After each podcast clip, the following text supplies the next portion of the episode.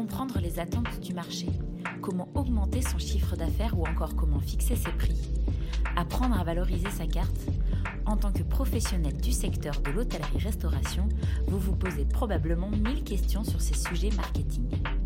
Bienvenue sur le podcast Conseil Marketing, un podcast réalisé par Romy Carrère et Bernard Boudboul.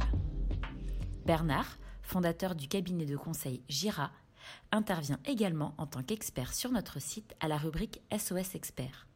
Dans ce podcast, Bernard vous livre ses conseils et analyses pour vous aider pour doper les recettes de votre établissement.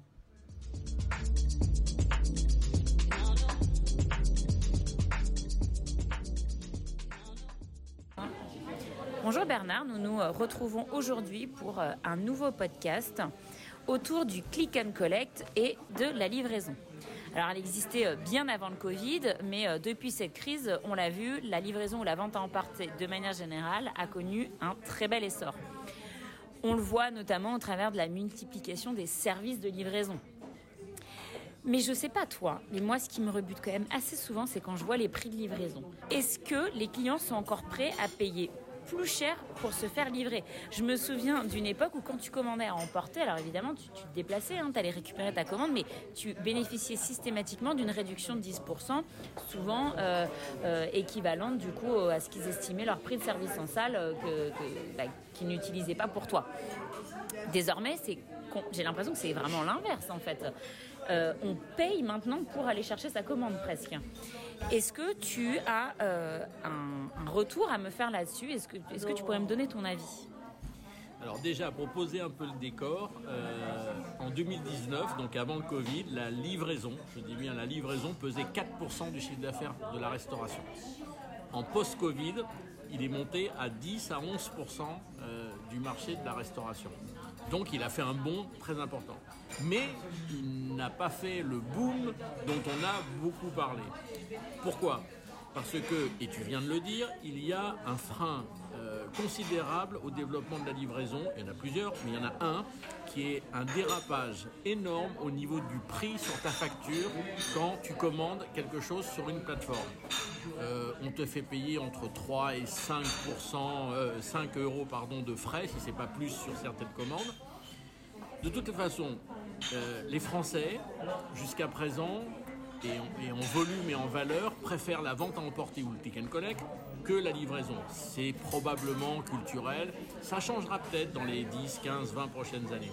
Mais tu l'as noté, il y a un truc quand même qui est anormal dans la tête du consommateur, c'est que avant la vente à emporter était minorée de 10%, de 15%, etc. Aujourd'hui, la vente à emporter ou la livraison, peu importe, euh, bah là ça te coûte plus cher, beaucoup plus cher. Il y, a un truc qui ne tourne pas rond et le consommateur s'en est aperçu. Les commissions sont très élevées. On vole aujourd'hui entre 15% pour un gros réseau qui a bien euh, négocié avec Uber Eats ou Deliveroo à 32% si tu as un petit restaurant et que tu veux te lancer dans la, dans la restauration. Moi je, moi, je conseille à tous nos clients restaurateurs de ne pas dépasser 20, 25, allez, 30% de leur chiffre d'affaires parce que c'est du chiffre d'affaires supplémentaire, oui, mais à marge très dégradée. Alors, le restaurateur, qu'est-ce qu'il fait? Tu l'as dit, lui, il augmente ses prix pour euh, réajuster sa marge. Le, la plateforme, lui, il augmente euh, euh, ses prix et ses frais pour rentabiliser sa logistique. Dans tous les cas, celui qui paye à la fin, c'est le consommateur. Et là, le consommateur, je ne suis pas sûr qu'il soit d'accord pour euh, monter à ce rythme vers euh, des prix très élevés. Donc je dis attention au point de rupture d'un mode de distribution qui est excellent, qui est la livraison. Attention au point de rupture avec le consommateur. Évidemment, il y a des concepts qui sont nés pour faire euh, de la livraison ou de la vente à emporter euh, presque uniquement, j'ai envie de dire, ou alors qui disposent vraiment de quelques places assises.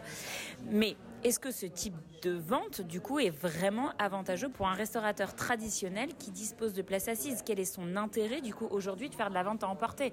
Son image risque quand même d'être dégradée. Il va augmenter ses prix sur la plateforme, il y aura les frais de livraison.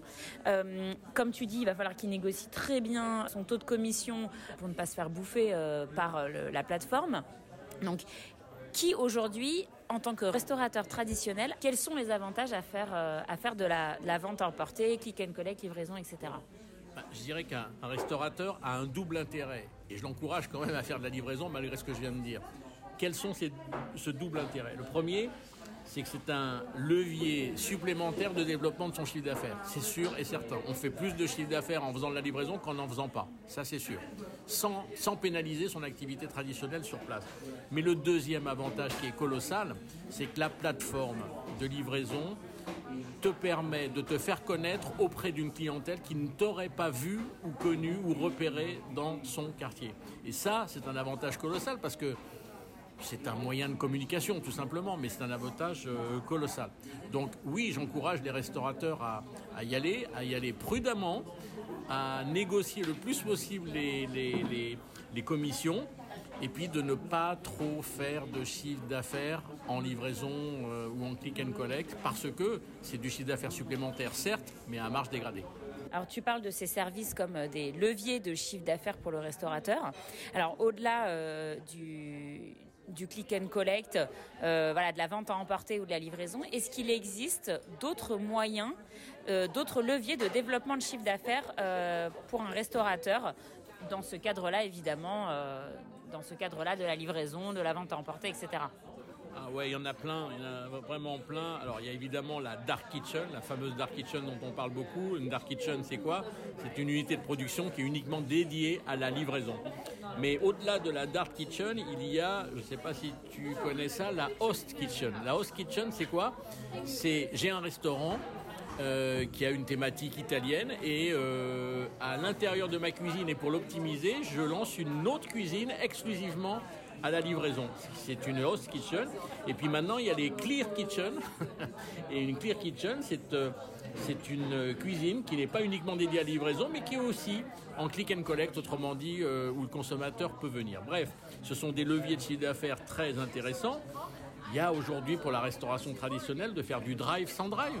À chaque fois que je dis ça, les restaurateurs me disent Moi, mais j'ai pas une piste de drive comme McDonald's. Je vois pas pourquoi je me garerais pas devant ton restaurant. Tu me chargerais mon coffre avec un super beau packaging, des petites fiches qui m'expliquent comment je réchauffe la saute, à quel moment je réchauffe les, les, les, légumes et peut-être des conseils sur les arts de la table. Donc, du drive sans drive, c'est aujourd'hui faisable. On l'a fait faire à certains de nos clients pendant les confinements.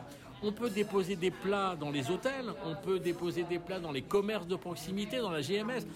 La, GMS ouvre les bras aux, restaurateurs en leur disant donnez-moi de la marchandise. Ils l'ont fait pendant le confinement, ils sont prêts à continuer à le faire.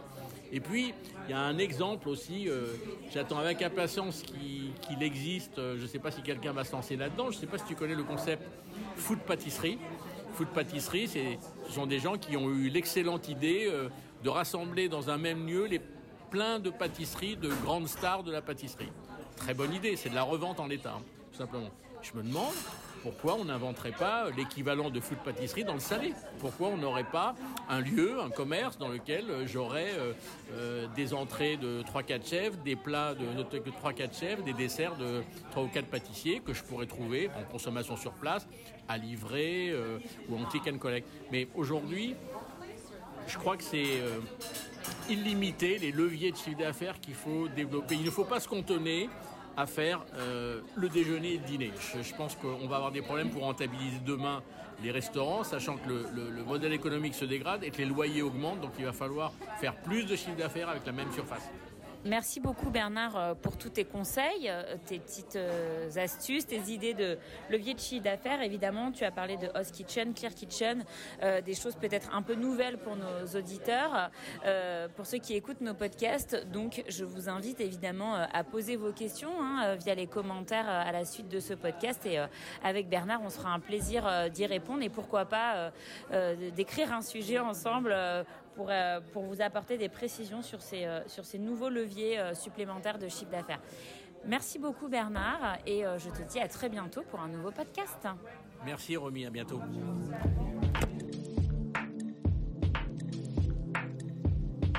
Merci pour votre écoute. Pour retrouver tous nos podcasts, rendez-vous sur Spotify ou sur Apple Podcasts, le podcast de l'hôtellerie-restauration, talent et conseils marketing, ou sur notre site l'hôtellerie-restauration.fr à la rubrique vidéo et podcast.